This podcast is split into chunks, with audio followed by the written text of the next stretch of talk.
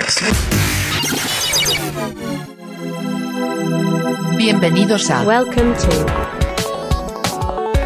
La otra escuela. Consejos sobre crecimiento personal, crecimiento profesional, y emprendimiento. charlas con gente ordinaria. Haciendo cosas extraordinarias. Estás escuchando La otra escuela. La otra escuela. La otra escuela. Con Julio Rangel. ¿Tú es- dó- ¿Dónde estás ubicada tú, Andrea? Estoy en el Instituto Nacional de Salud Pública, en Cuernavaca. En Cuernavaca. Y digo un saludo a Ray porque sé que a lo mejor lo escuché, pero eh, tú, tú eres hermana de Ray y qui- ¿quién es el mayor? ¿Tú, eh, tú o él? Yo, yo soy más grande, aunque él se ve más grande, pero yo soy la, la más grande. Sí, él, él se, él se ve más grande. Sí. Sí. Sí, él se ve más viejito. Ya, ya, ya. ¿Cuánto tiempo tienes allá en Cuernavaca? Tengo ya tres meses, tres meses, Ah, pero tres no lo, sí, no lo había, no lo he, he, em, dicho tan abiertamente porque estaba en cuestiones administrativas de, de mi otro trabajo, pero ya, ya, este, ya se arregló. Ya con eso empezamos. Eh, hola a todos, bienvenidos a otro episodio de su podcast La Otra Escuela. El día de hoy vamos a estar platicando de las ciencias, el desarrollo académico y desarrollo profesional en estas áreas eh, y también cómo mezclar las ciencias con el activismo. Para eso tenemos a una gran invitada que me da mucho gusto saludarla eh, con nosotros, Andrea eh, Rodríguez López. Andrea, primero, mucho gusto. Eh, te agradezco el tiempo que, que nos estás dando. Te agradezco también que hayas aceptado la invitación bastante rápido. Y pues nada, ¿cómo estás? Hola Julio, pues muy feliz de estar aquí con ustedes. Gracias por la invitación y, y yo también estoy súper feliz de este espacio y de hablar de un tema que pues es mi pasión y, y me encanta que, que lo pongamos sobre la mesa y que tengamos estos espacios para poder hablar. Sí, buenísimo. Digo, lo, lo, lo decía hace un momento. Saludos a Ray, que gracias a él eh, me, me, me pasó tu contacto y, y la verdad fue muy fácil contactarte y, y aceptaste muy rápido. Eh, a través de Ray he tenido la oportunidad de conocer otro, otro mundo, esto de las, de las ciencias, Andrea. Eh, La verdad me gustaría platicar sobre estos temas contigo, conocer un poco de tu experiencia eh, profesional hasta el día de hoy y, lo que has hecho. Ray me platicó un poquito, se escucha bastante interesante, pero bueno, para, para todos los que están escuchando de ti por primera vez, eh, si te puedes eh, presentar hoy en día quién es Andrea, a qué te dedicas, qué haces, en qué proyectos estás involucrada. Hola, sí, primero también un, un abrazo y un, un, beso a mi hermano, que es Ray, él allá en Estados Unidos, estoy segura que nos va a escuchar, entonces le mando un beso. Eh, bueno, yo soy Andrea Rodríguez, soy licenciada en biofísica eh, y estudié una maestría y un doctorado en ciencias biomédicas eh, en el área de salud sexual y salud menstrual, o me enfoqué en esa área. Y después trabajé tres años para la Universidad Autónoma de San Luis Potosí, ya como docente. Bueno, como docente llevaba ocho ya trabajando. Eh, en, la, en, la, Autónoma, en la Facultad de Ingeniería y el Departamento Físico-Matemático, pero durante esos tres años, eh, del 2019 para el 21, eh, bueno, 22 más bien dicho, este, empecé ya con proyectos de científicos o de investigación en mi área, que es el área de salud sexual y menstrual. Y después, bueno, eh, decidí hacer un postdoctorado. Eh, estoy en el Instituto Nacional de Salud Pública, en el cual, bueno, también estoy en el área de eh, salud menstrual y salud, salud sexual, porque no hay salud menstrual, pero ya voy a hacer un proyecto de eso. Entonces, pues sí, me siento súper contenta de estar eh, en el instituto y, y poder eh, llevar a cabo este proyecto con, de salud menstrual. Y bueno, y aparte tengo una organización, como el logo aquí, si se, ve, sí. si se viera el video, este, soy fundadora de una organización que se llama Organización para Chicas, en okay. la cual eh, trabajamos por la igualdad de género eh, y trabajamos por, todos los proyectos están enfocados en salud sexual, salud menstrual, eh, salud reproductiva y como integral, ¿no? Como, como estos tres pueden, pueden trabajar en conjunto. Y tenemos, bueno, proyectos a nivel nacional e internacional porque tenemos una sede en Turquía, una en Londres, eh, acabamos de abrir una en Irlanda y, y uno, eh, la ciencia de lo, mi área con, con mi pasión que es el activismo, ¿no? Wow, interesante, Diego. Va, va, a haber mucho de qué platicar. Eh, aprovechando esto que con lo que acabas de terminar, quería preguntarte sobre el logo que hay atrás. Este es el logo, dices que es de la fundación. ¿Cuánto, desde hace Organización para Chicas, desde cuándo eh, iniciaste con este proyecto, Andrea?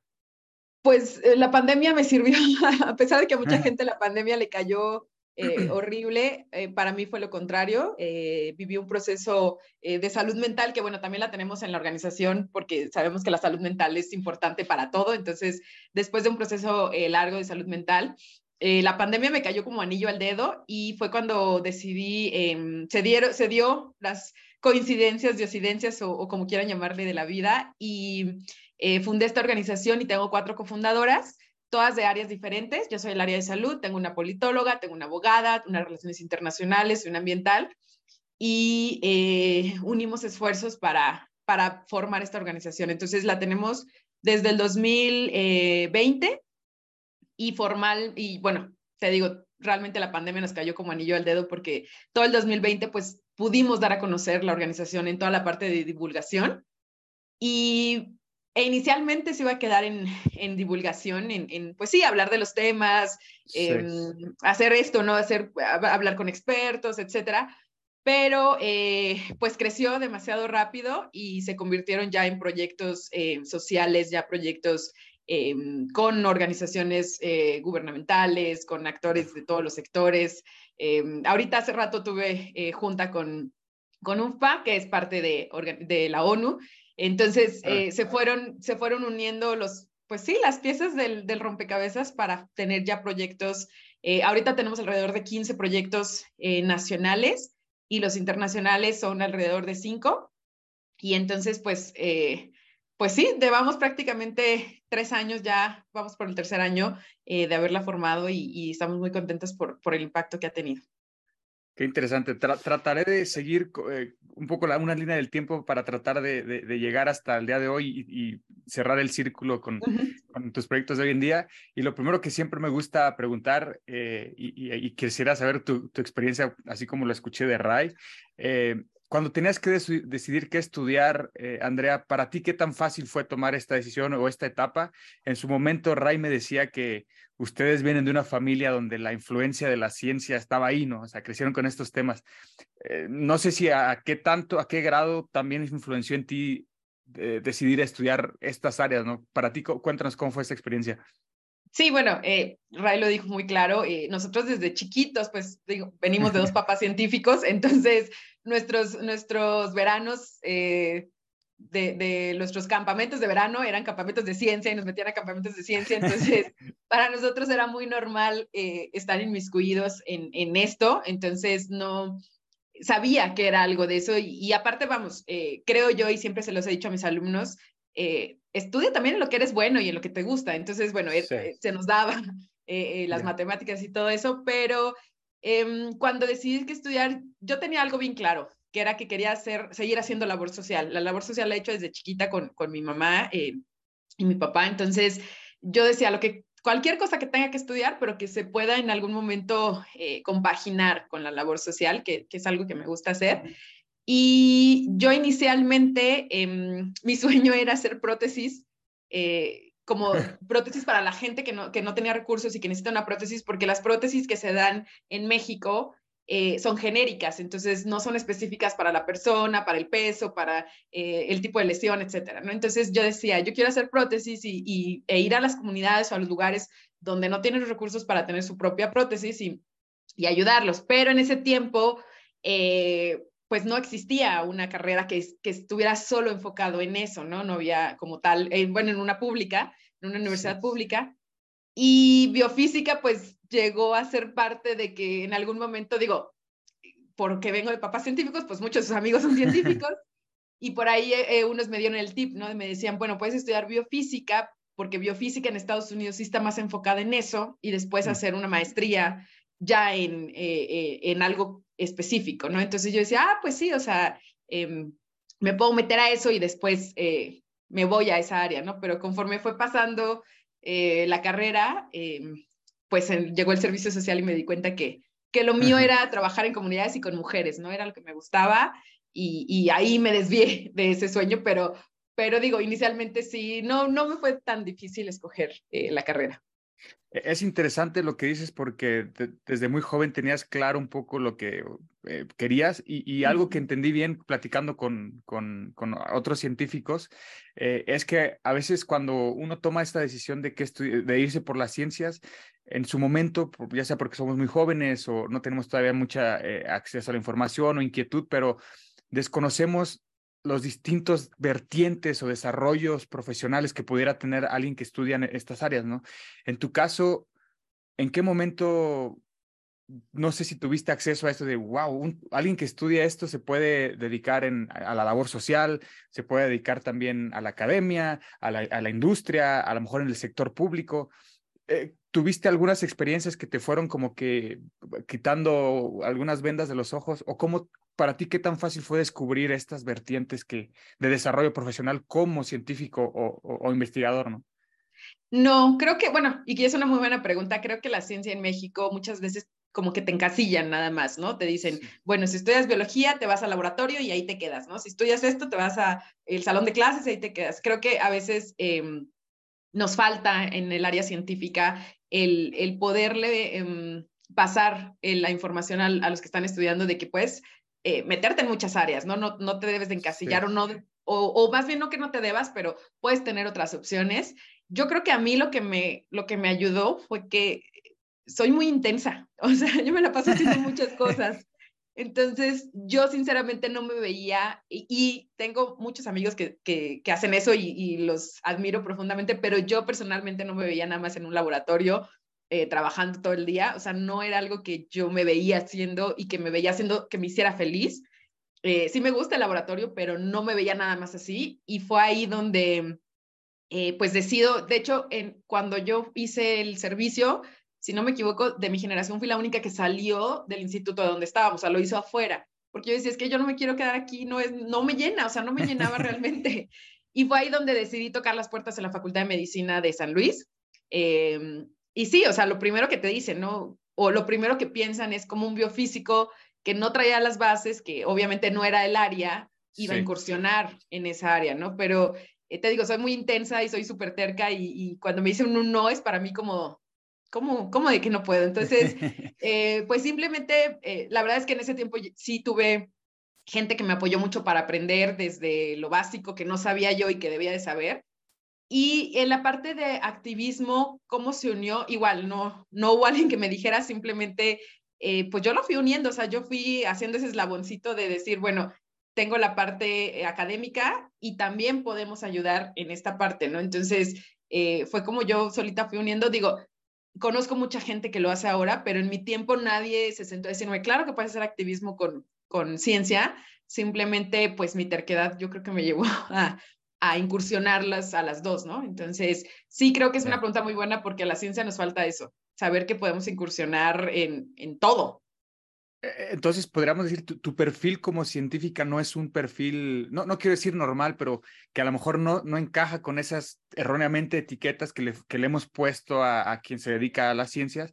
Hoy en día dices que existe más gente como, como tú que se dedica a proyectos similares siendo científicos.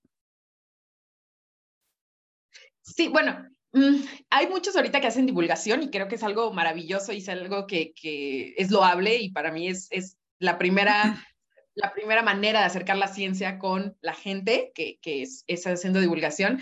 Pero sí, en la parte de mi activismo y siendo más, más que nada siendo biofísica, que es área de ciencia básica, y luego biomédica, que sigue siendo área de ciencia básica, eh, yo en el activismo, tan solo en la organización, eh, que es defender los derechos humanos, eh, de la parte de derechos sexuales, reproductivos, que me ha tocado estar en congresos, que me ha tocado eh, saber qué es cabildear, que me ha tocado, eh, soy, soy coordinadora de Amnistía Internacional Región San Luis y ahorita estoy en la ONU. Entonces, todo eso, tú dirías, bueno, el perfil lo debería tener alguien social o alguien del área social, ¿no? Que, que, que claro que tienen el perfil.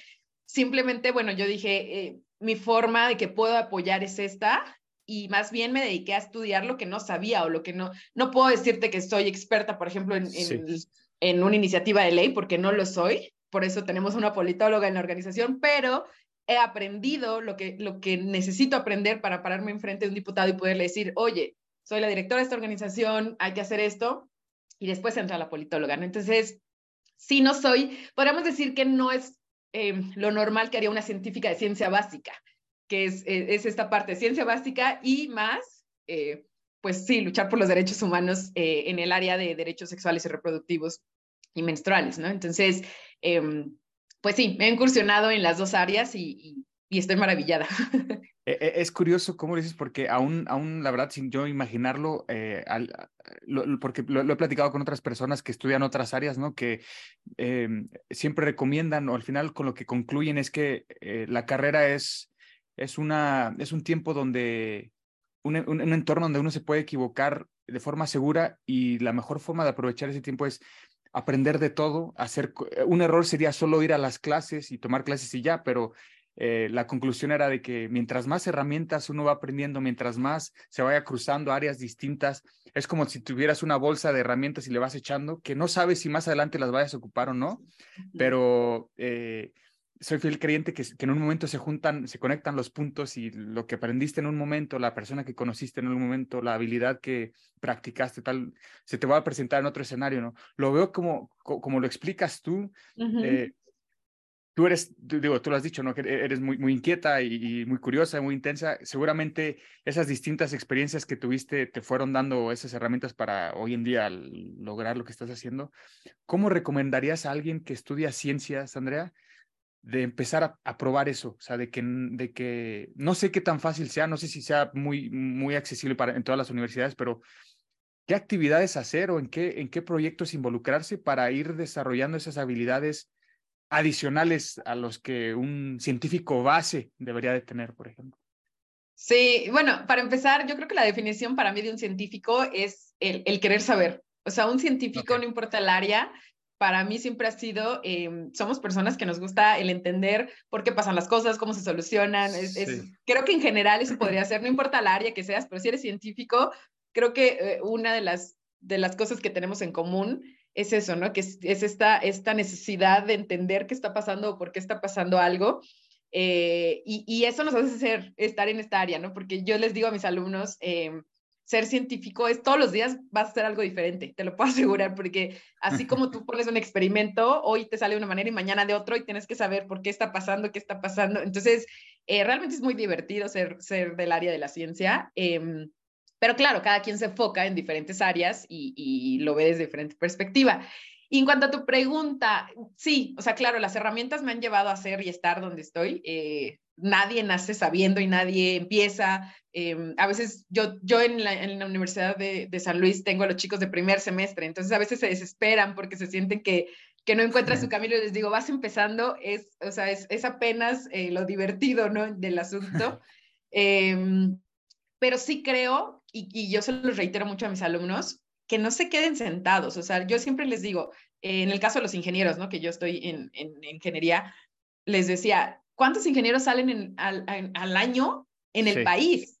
O sea, necesitas sí. empezar a tener cositas diferentes para poder tener mayores oportunidades y mejores sí. oportunidades, ¿no? Entonces, eh, dependiendo del área que, que, quieras, pero yo siempre les digo, estudia otro idioma, métete al laboratorio. O sea, yo literal en el laboratorio de medicina comencé eh, a, a, pipeteaba cantidades muy chiquitas, porque yo cuando en la carrera, como fui la primera generación, no teníamos laboratorios y así, todos los días, todos los días. Y a lo mejor cualquiera se, o muchos se hubieran eh, aburrido porque hubieran dicho, pues, ¿por qué quiero pipetear lo mismo todos los días 50 veces, 20 veces? Eh, y después, bueno, me sirvió mucho en la maestría, eh, me, me, hice muy buena pipeteando. Entonces, eh, el, el conocer, o sea, yo les digo siempre, métanse a laboratorios, váyanse de becarios, eh, metan cursos, por ejemplo, hay muchos cursos de universidades muy reconocidas, hablando, bueno, la UNAM, en el caso de México, Harvard, todas estas universidades que tienen cursos gratuitos de muchas cosas, no sabes cuándo te van a servir, o sea, eh, claro. literal, yo les puedo decir, yo, no, no es que uno sepa todo, pero eh, cositas tan chiquitas, por ejemplo, como otro idioma, ¿no? El, el saber otro idioma, a mí me ha llevado a poder eh, por ejemplo, con la organización, ¿no? Fui, he ido a, sí. a, África, este, fui a Estados Unidos a trabajar con consulado, o sea, tan solo, y no es un inglés que tú dijeras, estudié toda mi vida inglés en una escuela especializada, no, simplemente el poder comunicarlo de manera adecuada, sí, claro. eh, cositas así, ¿no? Y, y creo que la aprende, o sea, creo que mi tip más grande como universitarios, antes de salir de la carrera, de cualquier carrera, sea científica, sea no científica, eh, o del área de la ciencia, por así decirlo, sería que nunca te quites esas ganas de aprender. O sea, literalmente, eh, siempre es bueno estar conociendo lo nuevo, conociendo eh, lo último de tu área, conociendo otras áreas. Eh, te digo, cuando, cuando me acuerdo perfectamente cuando empezamos con la organización, que empezábamos con todo esto de las iniciativas de ley, yo decía, madre mía, ¿cómo, o sea, ¿qué voy a decirles a los diputados? Yo no sé absolutamente nada, nada de esto. Y me acuerdo que con la politóloga me senté a que me dijera, ¿no? A Rox, que le mando un beso, eh, explícame las cosas, claro, de, porque algunas cosas pues no son de mi área, y luego me ponía también a, a, a leer, a ver, eh, ¿por qué? Porque al final vas a estar enfrente de un grupo, vas a estar enfrente de gente y tienes que también saber defender lo que estás haciendo, ¿no? Entonces, eh, pues es que yo siempre nada más agarro el toro por los cuernos y, y lo hago. Eh, el fracaso siempre va a estar presente. Entonces, mi mejor, mi mejor consejo, aparte de aprender siempre y querer aprender, sería que no tengas miedo. Al final, eh, el ridículo, la vergüenza, etcétera, siempre va a estar ahí y es mejor arriesgarse a, a siempre vivir con el miedo de, y si lo hago, y si me va mal, y si no soy suficientemente bueno, si, o sea, sí, creo que, creo que serían mis dos consejos más grandes. Interesante. Cuando, cuando tenías que decidir qué, en qué especializarte, Andrea, es siguiendo esa, esa etapa, digamos que ya moviéndonos a la especialización, que sin duda creo yo que es un, lo que justo lo que decías es un diferenciador, ¿no? También, o sea, más allá de lo que te que si te especializas más, te, te vas haciendo diferente. ¿Tú cómo tomas esa decisión? ¿En qué, ¿Por qué decides especializarte en esas áreas? Eh, ¿Qué viste, qué no viste, qué te interesaba o qué experiencias previas tuviste para, para tomar esa decisión?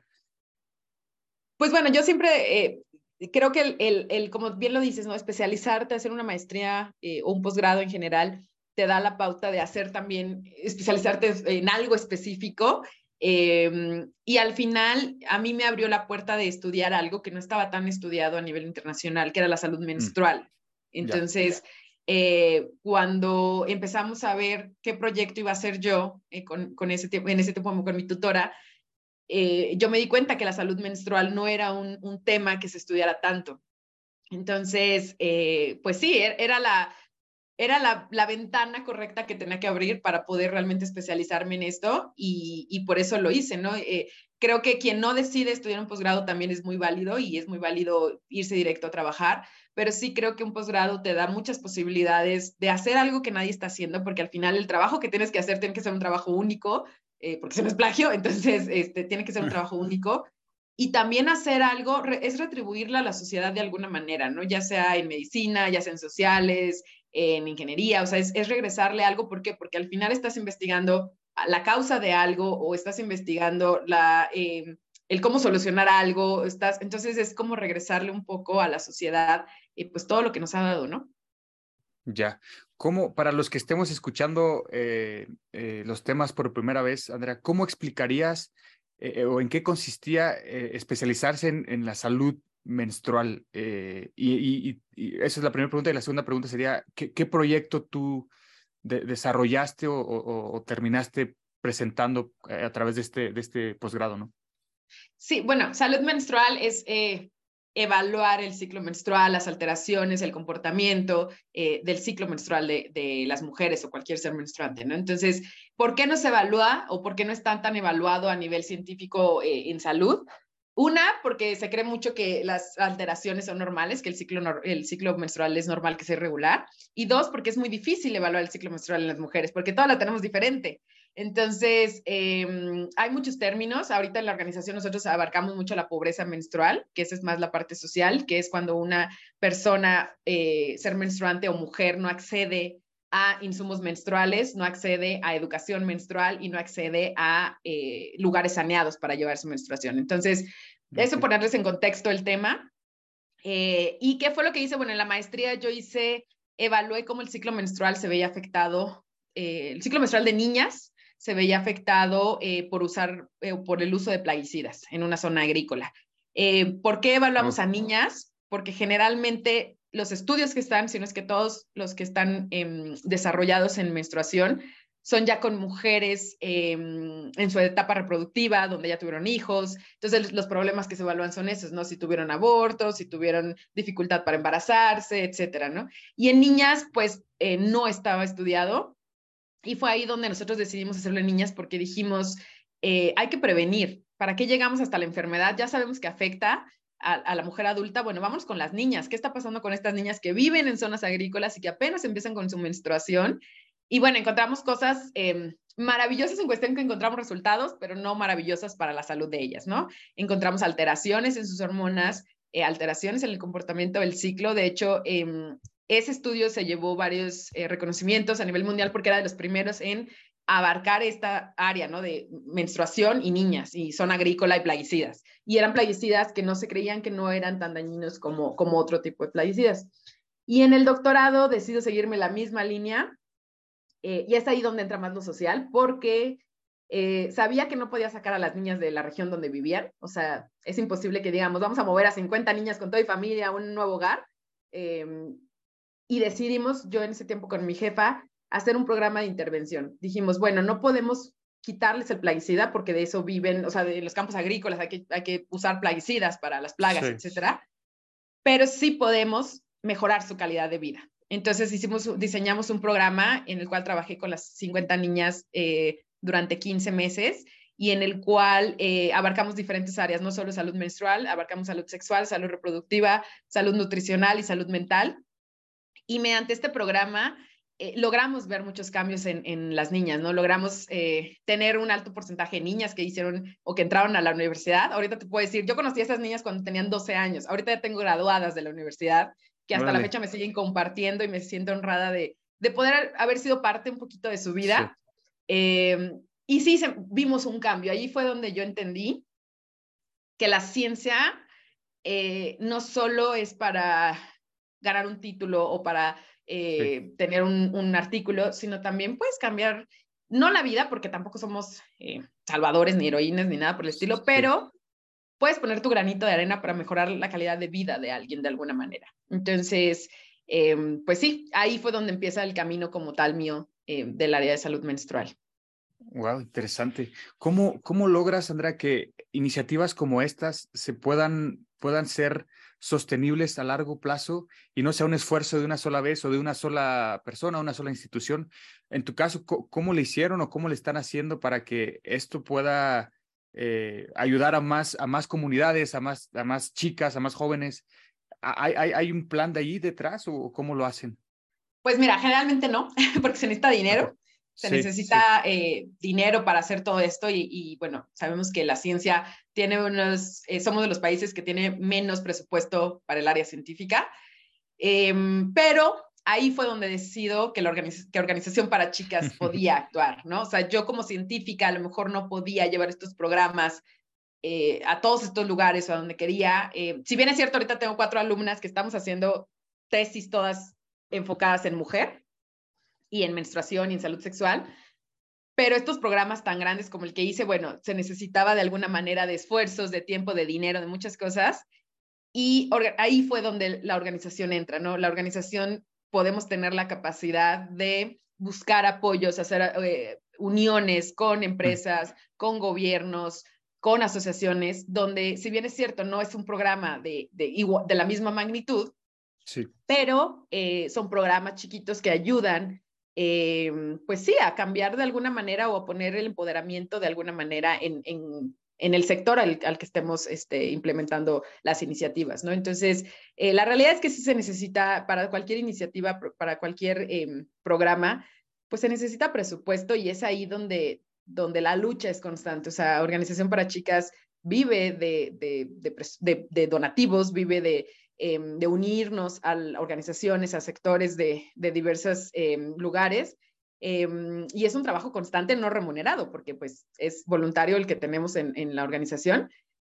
Pero bueno, eh, se ha dado todo para tener ese, ese presupuesto y esas alianzas y poder llevar proyectos a, diferentes lugares como lo son cerezos, que son los centros de reinserción social, como lo son comunidades, como lo son em, en otras organizaciones, etcétera, ¿no? Entonces, sí, lo ideal sería eso, que los programas que, que funcionan y que vemos que funcionen, los gobiernos pudieran adoptarlas, ¿no? O sea, decir, bueno, este, vamos a hacerlo ya como de cajón, pero todavía no logramos esas, esas uniones tan, tan maravillosas que serían.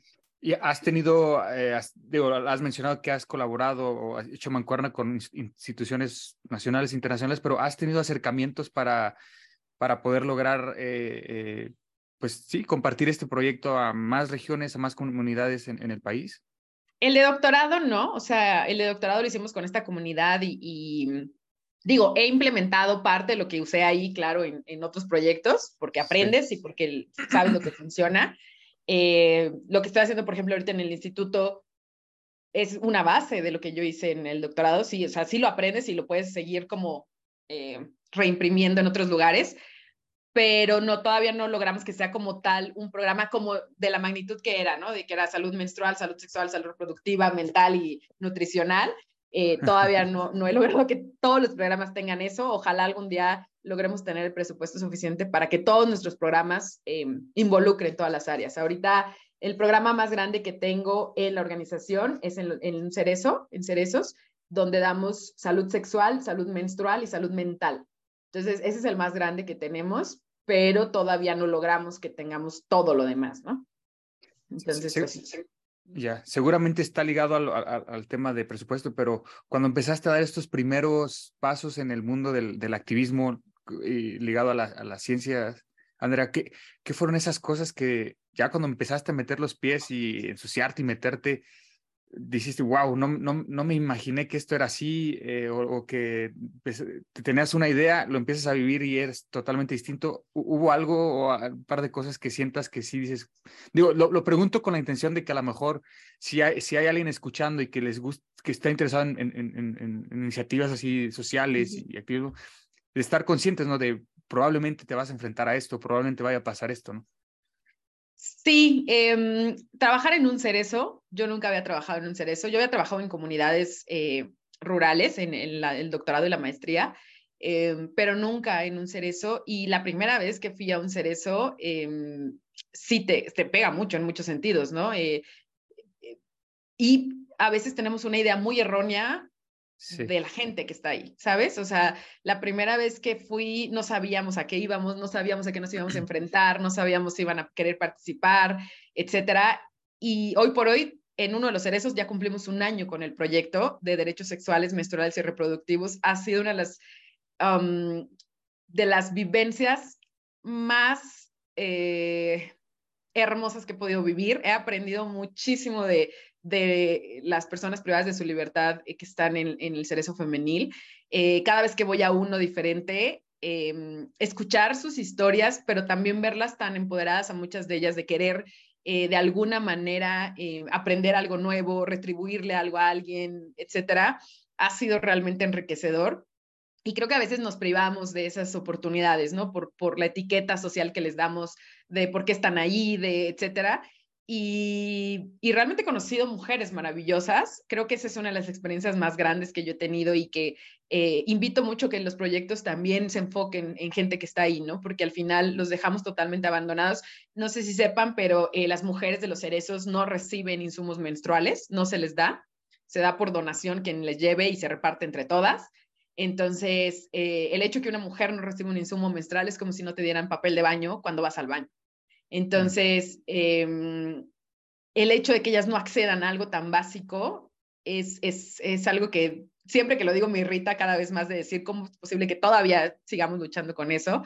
Entonces, creo que, que eso fue lo primero que me impactó. Cuando yo supe que ellas no recibían insumos, eh, nuestro programa inicialmente nada más era empoderamiento de derechos sexuales y menstruales y, y, etcétera, pero cuando te das cuenta que no reciben insumos y que cómo viven su menstruación allá adentro, eh, pues te deja helado y, te das cuenta en el privilegio que vives, ¿no? Entonces, eh, eso y en las comunidades, ¿no? Siempre las comunidades me van a dejar una enseñanza. Tengo niñas maravillosas que han participado en las comunidades y que uno, y siempre me dicen eh, que si no batallo por los temas en las comunidades, ¿Y cuál es la sorpresa, no? O sea, las mujeres, las mamás de las niñas en las comunidades quieren que las niñas aprendan del tema de sí. sexualidad, del tema de menstruación. De hecho, he encontrado más apertura en muchas comunidades que en las propias ciudades. Entonces, también les sorprendería eh, quitarnos esa etiqueta también de que en una comunidad no van a querer aprender, ¿no? Eh, es, es, impresionante cómo las niñas, eh, yo tengo eh, un taller que dimos en una comunidad de San Luis, tenemos niñas de 8 o 9 años que te pueden explicar perfectamente cómo se pone una copa menstrual adentro de la vagina. Así, o sea, te lo dicen con las palabras como son. Entonces Sí. es maravilloso escuchar a una niña que a lo mejor ni siquiera menstrua, pero ya sabe y ya lo espera y ya sabe lo que, lo que tiene que hacer, ¿no? O cómo se puede cuidar. Entonces, em, sí, creo que son las dos experiencias más grandes que he vivido y más hermosas que, que, eh, que me han marcado em, en el camino al empezar, ¿no? Cuando empecé. Ahorita yo te puedo contar muchas otras, África y muchas otras que, que nos pondremos aquí a lo mejor a llorar, pero, pero esas dos fueron las primeras que yo dije, wow, o sea, no me lo esperaba, no esperaba que fueran así las cosas y te motivan a seguir. Sí, claro. Digo, sí, sí, lo has dicho. Ah, Te, te iba a preguntar eso de como de ahora la, la, la experiencia como in- internacional, pero an- antes de eso quizás me gustaría, creo que eh, enfocarnos en lo, en lo, pues en donde estamos, ¿no? En Que es donde podríamos tener más impacto. Si, si en base a tu experiencia, Andrea, en, en- en lo que has tenido estos ya años y distintos proyectos y demás, ¿cuál dirías que es la actualidad de la educación eh, menstrual, la educación sexual en, en México? Y, y si notas algunas, algunas tendencias o algunos, algunos movimientos a donde se estén mo- moviendo estos temas, ya sea en la difusión, ya sea en, en cómo la gente está consumiendo o, o a través de las redes sociales, las nuevas tecnologías, no sé, puede- no sé, a medida de lo posible, lo que puedas compartir, ¿qué, qué, qué has visto en eso, en ese sentido? Pues una de las luchas que tenemos ahorita con las iniciativas de menstruación es la, la educación menstrual. No hay educación menstrual. La menstruación se enseña en las escuelas, en la mayoría sacan a los niños al recreo, dejan a las niñas adentro y en una media hora de recreo les explican lo que es menstruación, ¿no? Y hasta parece castigo porque las dejan sin recreo. Entonces, eh, no hay educación menstrual. Eh, Es una de las luchas que queremos, que no se enseñen una sola clase y que no se enseñen nada más a niñas. Se debería enseñar a sí. niñas, a niños, a, a administrativos, a docentes, porque también habla sobre la empatía, habla sobre los derechos humanos, habla, o sea, sobre muchas otras cosas y, y habla sobre la educación integral en sexualidad, porque está ligada la menstruación con la sexualidad, ¿no? Entonces, y con la reproducción. Entonces, em, México y en muchos países a nivel internacional estamos todavía muy rezagados en, en ese tema. em, y vamos, no se diga salud sexual, a pesar de que sí, ex- de que sí se habla de educación sexual, sí se habla en las escuelas, eh, pues en muchas se sigue repitiendo el patrón que creo que te enseñaron a ti, me enseñaron a mí, ¿no? De en una clase este, te enseñan lo que es el condón, lo que, o sea, lo básico y las enfermedades de transmisión sexual que te asustan horrible y ya no lo vuelves a ver, ¿no? O sea, y es lo Sí. único. O eh, la parte de salud reproductiva, te enseñan a cuidar un huevito y a llevarlo toda la semana por todos lados. Y lo siguen haciendo, lo siguen Sí. haciendo, ¿no? Y eso no es educación sexual, no es educación menstrual y no es educación reproductiva, ¿no? Entonces, creo que sí falta mucho todavía quitar esos tabús sobre el tema, hablarlo, eh, no desde que ya estás en secundaria, desde que ya empiezas a tener niñas embarazadas o, o enfermedades de Sí. transmisión sexual, debería de hablarse desde la primaria.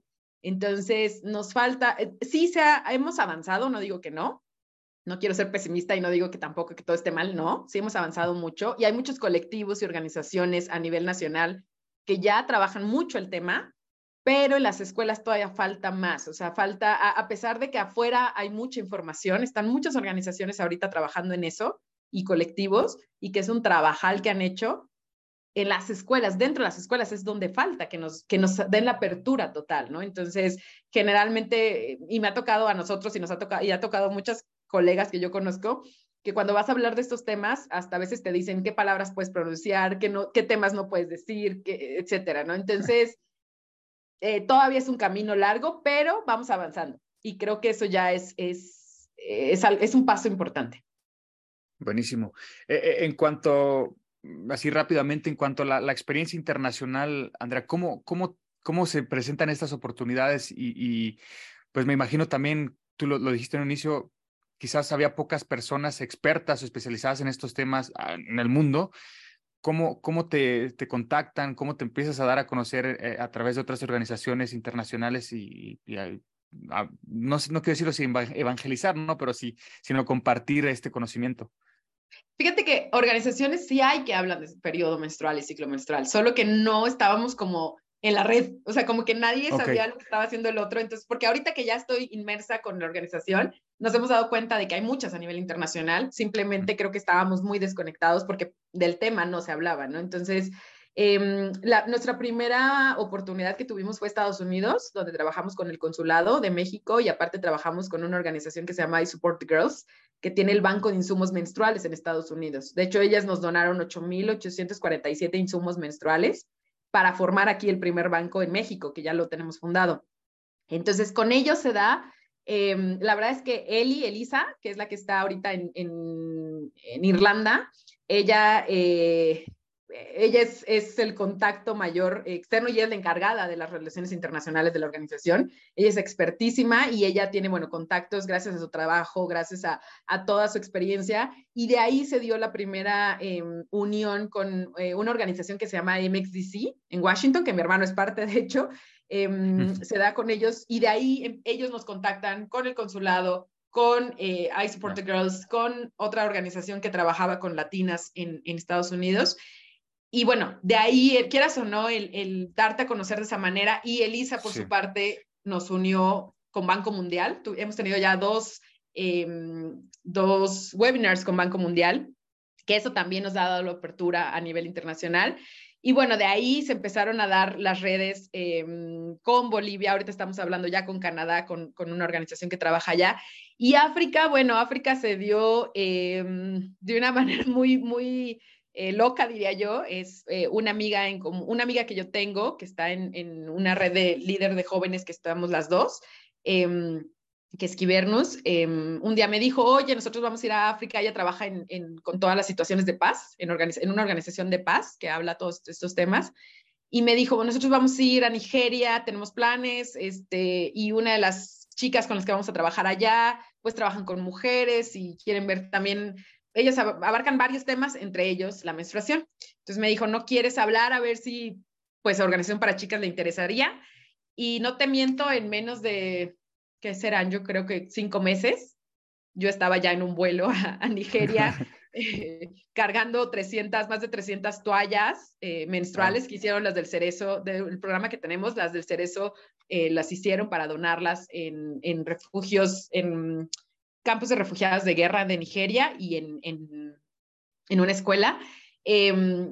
Y se dio, se fue dando tanto el apoyo como eh, la organización. Al final no trabajamos con esa organización, trabajamos con otra que se llama eh, Youth for Africa, que le mando un abrazo a Irish. Este, es, fíjate, es una organización de hombres que trabaja en pro de la menstruación en oh. niñas africanas. Eh, esto lo empieza él porque él ve la necesidad en su, sí. en su comunidad, en Kaduna, y él, él, forma esta organización para trabajar en pro de la menstruación de las niñas. Y pues se dio trabajar con él y fue una experiencia eh, de mucho aprendizaje. Hubo cosas maravillosas y también hubo cosas que sí te puedo decir que te marcan y que te hacen ver también lo afortunados que somos eh, como mexicanos y yo, ¿no? En, mi, en, en, personalmente lo afortunada que soy en mi vida en general. Entonces, eh, pues así se dio allá y allá también trabajamos con el consulado de México. Oh. Eh, la verdad es que se portaron de lo más maravilloso. Le mando un abrazo al, al, al embajador y, y uh, fue, yo creo que fue parte del éxito que tuvimos en, en, en Nigeria.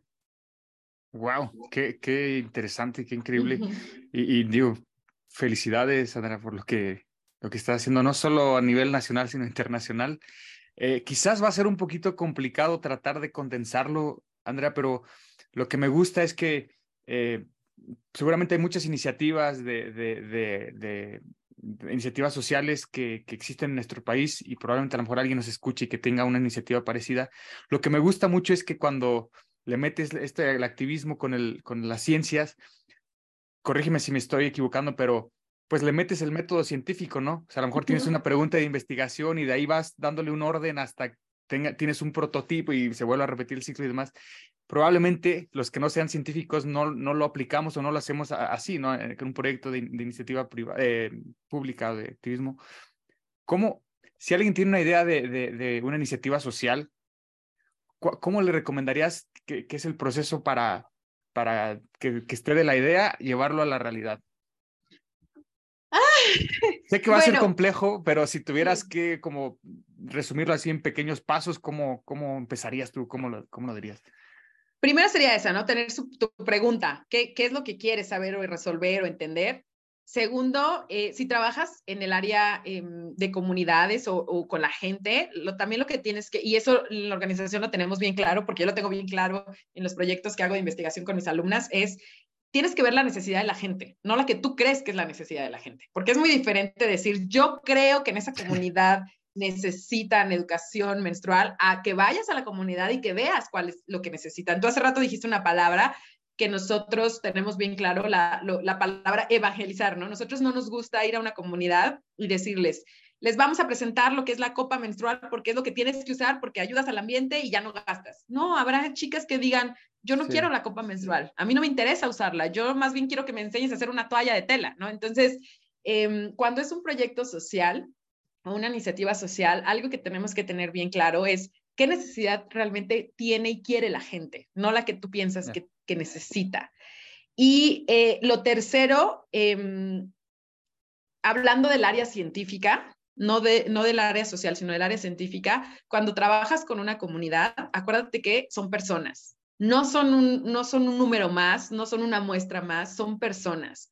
Y ellos nos están regalando su tiempo, muchas veces muestras, muchas veces, eh, eh, o sea, nos regalan más. Entonces, eh, porque yo he visto muchas veces que a veces los proyectos se vuelven, pues voy a la comunidad, les pido su sangre, em, y ya no regreso nunca más y ni siquiera regresar a entregarles resultados y la gente se queda como, oye, pero pues, o sea, ¿qué hiciste con, digo, al final saben que hiciste con tu sangre porque hay un consentimiento y todo, pero creo que algo que se nos olvida muchas veces es eso, ¿no? La gente es la que nos dona su tiempo, su esfuerzo, sus muestras, etcétera.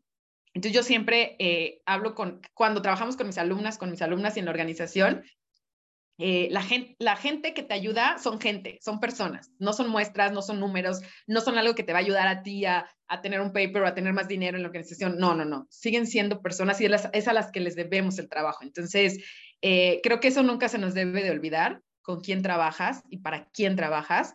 Em, y lo tercero sería que no desistan. O sea, así sea, o sea, por más que yo te pueda decir, los pasos del marco teórico y del método científico, más bien mi recomendación sería no desistan, porque por un lado la ciencia muchas veces, al no tener apoyo de dinero para proyectos, eh, pues es muy fácil que nos, nos demos por vencidos, pero también creo que a veces tenemos que entender que no solo gobierno nos puede apoyar, ¿no? yo he encontrado esa, esa, em, los proyectos que he desarrollado hasta ahorita o han sido de mi dinero y de mis colegas que, con los que trabajo, o hemos encontrado de alguna manera cómo conseguir ese dinero sin necesidad de estar esperando, por ejemplo, a una convocatoria de gobierno de CONACID para que nos den dinero, ¿no? Entonces, eh, ese es por un lado.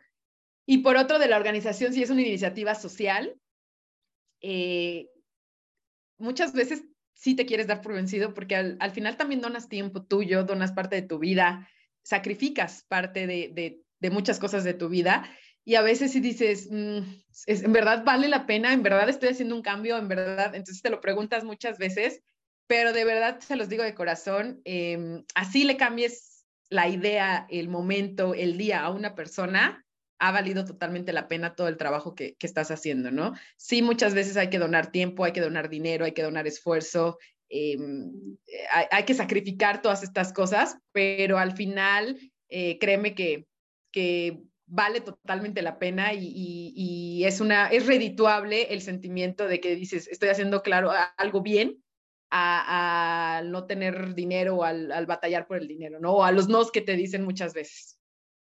Ya, buenísimo. Eh, rápido, quiero tocar otro, otro tema que, por lo que entendí de, tu, tu, experiencia profesional, es eh, la, la, parte de la academia, el dar clases y interactuar con alumnos y demás. Se me hace muy interesante porque eh, quizás muchos van a coincidir conmigo, eh, una de las cosas que a veces cuando uno toma eh, clases, cuando está yendo a las, las, clases, sobre, sobre todo cuando ya vas, ya vas de salida, ¿no? Y que dices, ah, ya va, hay que brincar a la, a la vida real, uno va, uno va dándole mayor valor a, a, esos profesores que tienen mucha experiencia afuera, ¿no? O sea, que, que están viviendo los trancazos al día a día en el mundo real. Creo yo que tú eres una, una maestra, una profesora, una académica con ese perfil, Andrea, con mucha experiencia en el mundo allá afuera, eh, que es oro, me imagino yo a la hora de tenerte como, como maestra en, las clases.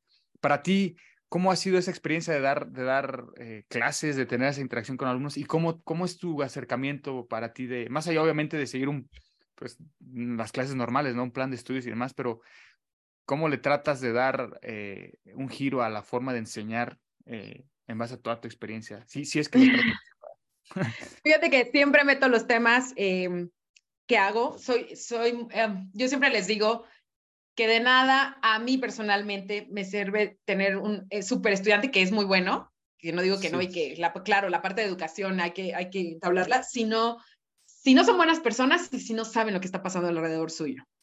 Entonces, eh, en mis clases, y te lo pueden decir mis alumnos, todos los viernes agarraba 15 minutos, digo porque ahorita estoy de licencia por el postdoctorado, pero agarraba 15 minutos todos los viernes para hablar de cualquier tema que ellos quisieran, porque yo les decía, tienen que saber qué está pasando alrededor suyo, o sea, no es posible que no sepan que desaparecen eh, tantos estudiantes, no es posible que no sepan que están desapareciendo mujeres en su ciudad, no es posible que no sepan que no se les paga lo mismo a los hombres y a las mujeres que juegan fútbol, o sea, todo eso yo les digo, tienen que ser críticos sociales, ¿sabes? Porque, porque sí me tocaba, me tocaba hablar de cualquier tema y de verdad ni enterados estaban, o sea, ni enterados. Y yo decía, chicos, ¿dónde viven? Entonces, eh, una de las cosas que yo implemento siempre, porque digo, yo daba paréntesis en, en la autónoma, em, aparte de llevar mis, mis proyectos de investigación, daba clases en el departamento físico matemático, entonces daba matemáticas. Entonces, eh, llegué a tener hasta ocho grupos de 25 a 30 alumnos y yo, yo dije, este es el lugar perfecto para, para incidir también en la educación, ¿no? No nada más enseñarles matemáticas. Entonces, eh, me agarraba, te digo, de 15, 20 minutos de los viernes para hablar de lo que quisieran, o sea, de arte, de cultura, de deportes, de algún problema social o de alguna duda que tuvieran. Y empezó a funcionar muy bien, a mí me funcionaban bien. Em, había días que nos echábamos los 15 o más, cuando yo, cuando yo lo único que les pedía es que de verdad fueran temas que ellos, que ellos o sea, les, les apasionaran o quisieran saber. O sea, no que llegaran y me preguntaran del clima dije, no vamos a perder clase, en ese caso mejor nos ponemos a, a, a, a ver lo que nos toca, ¿no? Entonces, eh, he tenido experiencias con ellos desde que te preguntan, desde que hablamos literalmente de, de, deportes, de cultura, de, oiga, veo hasta preguntas de política, hasta preguntas eh, sobre cosas que han pasado y quién está de acuerdo, quién está de acuerdo, y hasta dudas, ¿no? Hablando, por ejemplo, de salud sexual, me ha tocado alumnos que me dicen, oiga, yo no estoy de acuerdo o no, por ejemplo, en lo de la em, legalización del aborto, ¿no? O legalización, por ejemplo, de la marihuana, ¿no? Yo no estoy de acuerdo, pero también no entiendo el tema. Entonces, a ver, quiero saber por qué, porque entonces ya puedo tener como algo más crítico. Me decía, alguna vez un alumno me dijo, yo no estoy de acuerdo por esto, pero realmente no sé del tema. Entonces, prefiero preguntárselo y que me expliquen y ya en base a eso, ya ahora sí decir, no estoy de acuerdo, o puedo cambiar de opinión, ¿no? Entonces, em, creo que fue, eso, es, eso es algo que yo amaba de dar clase, eh, el poder tener esta interacción eh, con alumnos y, y, encaminarlos, no encaminarlos, sino invitarlos a que conocieran, por un lado, lo que es hacer ciencia, porque siempre eh, los invitaba a esa parte de ciencia, pero también la parte social, ¿no? Yo me acuerdo mucho em, cuando fue el terremoto del 2017, eh, me acuerdo que antes de que fuera el de México, que fue el de Oaxaca, yo les dije a mis alumnos, tenemos que hacer algo. Muchos ni siquiera sabían que había temblado en Oaxaca. Y eh, empezamos juntando, me acuerdo, latas de atún. Y al principio, ¿no? ¿Y cuántas décimas me va a dar? Y yo les decía, ninguna. O sea, es, es imagínate que de repente se caiga tu casa y no tengas más y no tengas que comer y no tengas dinero, ¿no? Entonces, em, me acuerdo que, que conforme fue avanzando ese, esas semanas, eh, nos íbamos, íbamos como juntando más y más. Claro, ah, la, la, mayoría de seguía diciendo, ¿y cuántas décimas me va a dar? Y yo decía, es que no necesitas décimas para apoyar. Pero cuando viene el de México, que creo que pues eh, hasta por la parte mediática, pues es lo que más vieron, me acuerdo que los propios jóvenes empezaron a decir, ¿no? Maestra, tenemos, o sea, tenemos que ayudar, porque vean las casas, porque lo veían, ¿no? Lo veían en la tele, lo veían en, o conocían sí. a alguien. Y entonces ahí te das cuenta, ¿no? Que a veces eh, pues solo necesitan a veces un empujoncito y, y ves a, a, gente que de repente yo digo, wow, de, o sea, ¿quién eres? No, no te conocía que tenías eso, este, que podías hacer todo eso, ¿no? Entonces, sí, yo desde las aulas eh, he tenido la dicha de no solo hablar de, del tema de matemáticas o de, en este caso de, de, ambiental, por ejemplo, que daba también en ambiental, de problemas ambientales, sino que he podido también... Eh, pues sembrarles un poquito de, de, la parte social y de que a su manera, a su perspectiva, pues apoyen alguna causa social porque, porque de verdad se necesita, ¿no? Las causas sociales en el, en el país, sea la que sea, eh, necesitan gente que, que, quiera apoyar y que quiera ayudar. Entonces, pues sí, ese fue lo más, lo, una de las aperturas más grandes que pude tener, el tener tantos chicos, el poderles eh, dar un poco de esto de, de, la parte social. Buenísimo. Ya, ya pasando a la parte final de la charla, Andrea, eh, pudieras sonar repetitivo, pero imagina que tienes que hacer corte de caja de tu experiencia profesional hasta el día de hoy y a los que nos estén escuchando y que se interesen en, temas parecidos a los tuyos, le tuvieras que dar tres consejos, tres, tres tips. ¿Cuáles serían? El primero sería, trabaja en lo que te hace feliz. O sea, es, es, el, es el consejo número uno que yo les doy. Eh, de verdad parece cuento de hadas o romantizado, como lo quieran llamar, pero yo soy muy feliz porque aparte hago, amo lo que hago, o sea, eh, a veces, de, no, y, y, de verdad hay veces que, que, que, que lo, por ejemplo, hago las cosas muy rápido y yo digo, a lo mejor me falta algo, pero no, es que se me hace muy fácil hacerlo porque en verdad lo disfruto, entonces, eh, ese sería uno. En verdad trabajen en lo que les gusta, en lo que les apasiona, y para mí no es cierto eso de que, de que no te va a dar dinero, ¿no? Hay muchas profesiones que la gente demerita y que dicen, eso no te va a dar dinero. Eh, yo estoy trabajando en lo que me encanta, que es hacer ciencia y tengo una organización. ¿De dónde sacamos dinero? No sé, pero hemos tenido dinero para todos los proyectos. Entonces, creo que cuando haces lo que te gusta, todo se alinea para que todo fluya, ¿no? Y, y creo que sí. eso es maravilloso. Ese sería el primero. El segundo, eh, no hay edad para seguir un sueño. De verdad, o sea, no hay edad para seguir un sueño. Eh, yo cuando, cuando decido hacer el postdoctorado, cumplí 33 años y pues sí, sí te pones a pensar, ¿no? Porque es, dejar tu trabajo, es irte a otro lugar, es, es, es empezar desde cero en, otro lugar.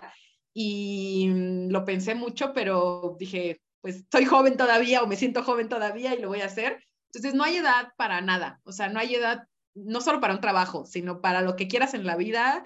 De verdad les puedo decir, no hay edad. Eh, hagan, háganlo, o sea, arriesguense, la vida es solo una. Claro, arriesguense, no me refiero a que vayan y este, vayan en un carro y lo corran, ¿no? no sino que, o sea, arriesguense en, en, seguir esos sueños que uno tiene. Creo que el miedo es el peor enemigo que tenemos, más que el dinero, más que lo que sea. El miedo nos puede eh, cortar la experiencia de vivir el, la carrera de tu sí. vida, el sueño de tu vida, estar con el amor de tu vida, como quieras llamarlo. Eh, el miedo te congela.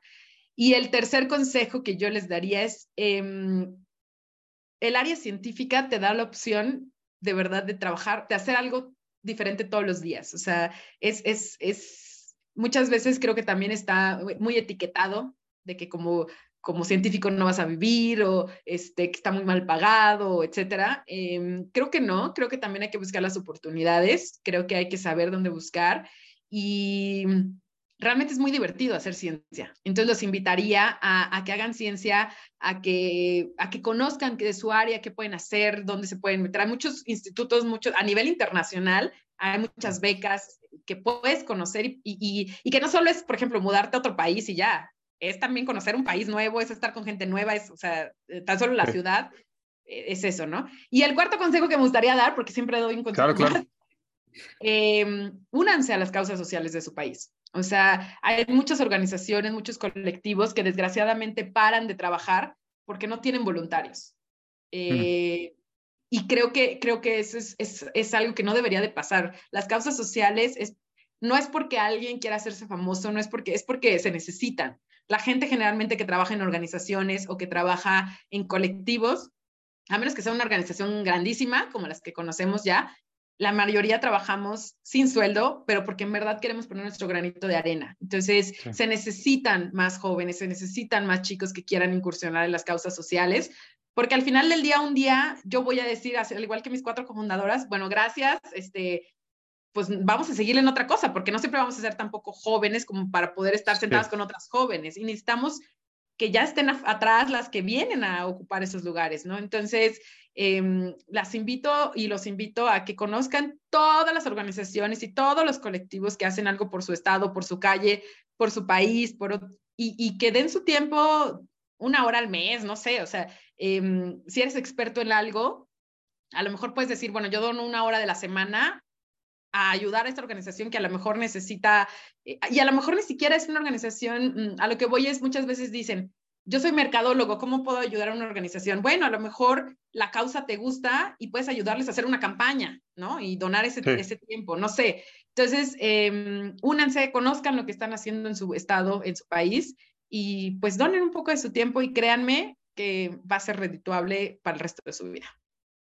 De acuerdo, buenísimo. Eh, antes de despedirnos, Andrea, para los que quieran contactarte tanto a ti como a la Organización para Chicas, ¿cómo te pueden encontrar? ¿Cómo los pueden encontrar? ¿Redes sociales, correo? Algo, algo eh, también si tienes algo que quieras compartir o anunciar, con, sin problema, adelante. Bueno, eh, Organización para Chicas, así se llama, Organización para Chicas o PC, pero lo, lo, encuentran como Organización para Chicas en Twitter, Facebook, Instagram, LinkedIn, en cualquiera. Eh, aceptamos voluntarias y aceptamos también servicios sociales y prácticas. Hemos trabajado con los tres tipos diferentes eh, y, y, nosotros que felices tenemos muchas áreas, entonces eh, los invitamos a que, a que conozcan y también si no quieren unirse, pero también los invitamos a que puedan compartir la información, ¿no? Porque al final también necesitamos eso, que compartan la información. Entonces, bueno, los invito y si se quieren eh, contactar directamente conmigo, ya sea para algún proyecto de investigación o para algo que les interese, bueno, es andrea.rodríguez arroba insp y de eh, indio, N de enana, S de San Luis y P de público, punto edu, punto mx, ¿no? Que es donde estoy ahorita. Em, y nada, o sea, los invitamos a que, a que sean parte eh, de Organización para Chicas y de, de esta eh, lucha que tenemos de salud sexual en pro de la salud sexual menstrual y, y reproductiva. Y los invito a que nos sigan. Em, no puedo darte detalles, pero me encantaría decirlo porque hoy, lo vivimos. Vamos a tener un proyecto muy grande con eh, ONU, con eh, la UNFPA, que es, es, la organización que se encarga de la salud sexual, eh, con TikTok y nosotras. Entonces, esperen grandes sorpresas, esperen grandes sorpresas de, de, de, esta, de esta unión. Y les digo, si quieren también que llevemos algún proyecto a su estado, comuníquense con nosotros y bueno, vemos la, la mejor opción para, para poder llevar tanto talleres, pláticas o las iniciativas, ¿no? Que tenemos iniciativas de salud menstrual este, fuimos parte de la de Sonora que se aprobó con presupuesto, entonces eh, nosotros más que felices de unir esfuerzos. Y muchísimas gracias por el espacio, Julio.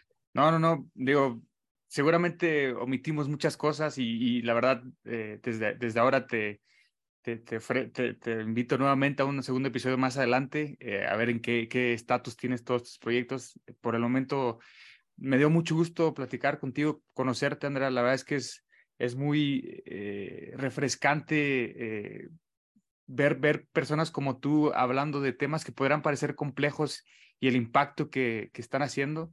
Eh, mucho éxito en lo que viene, seguro lo tendrás y pues como lo has dicho, ¿no? Esperemos que desde cada quien desde su trinchera poder apoyar iniciativas y proyectos como, como el tuyo, como el de ustedes. Y, pues nada, más adelante espero podamos seguir ahí en contacto y, te mando un, un, fuerte abrazo y muchas felicidades por lo que están haciendo. No, gracias a ti, gracias por darnos este espacio. Creo que es súper importante tener estas aperturas y, y, que podamos hablar de cualquier cosa. Creo que es muy importante porque así podemos llegar a más gente y, y, estoy segura que alguna va a ser la gente adecuada para muchas otras cosas más y se hace una cadena. Y claro, yo más que feliz de que me vuelvas a invitar y que, que sigamos hablando de, de, más temas de esto y, y poder seguir eh, pues mandando esta información a más y más gente. Muchísimas gracias a ti y eh, nos vemos pronto.